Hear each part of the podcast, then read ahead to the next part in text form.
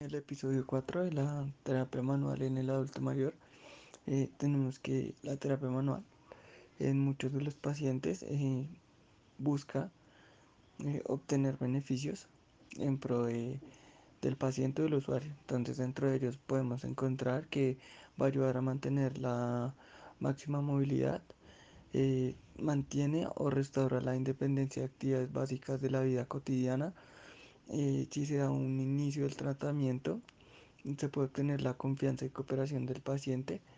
Eh, la terapia manual ayuda a crear una atmósfera razonable y optimista, ya que aplica diferentes tratamientos que son simples e individualizados en cada paciente.